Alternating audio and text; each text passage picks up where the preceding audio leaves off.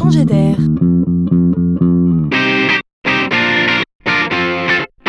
C'est la chronique de Laurent Collen pour entamer une période nouvelle, comme une nouvelle année par exemple, pour se dynamiser, se dire que cette fois on va réussir, il faut de l'engagement. L'engagement est bien la clé de la performance, donc de la réussite. Il est la pincée de sel qui fait que le plat sera réussi ou non, il est le sel de la vie.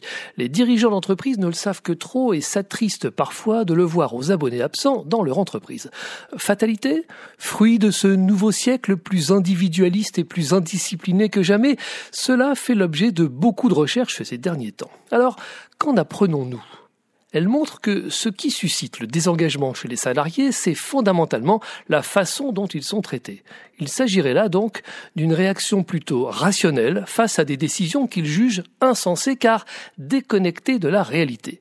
Le monde change, mais les organisations, elles, ne changent pas. Ce décalage serait de moins en moins supportable. Comme pour valider cette thèse, à contrario, on observe aussi que le salarié désengagé dans une PME ou une grande entreprise qui intégrerait une start-up voit son engagement renaître. Pourquoi? Car soudainement, il reprend pied avec la réalité. C'est là que se trouve la clé. Ressentir un lien direct entre ce que l'on fait et l'impact que cela a.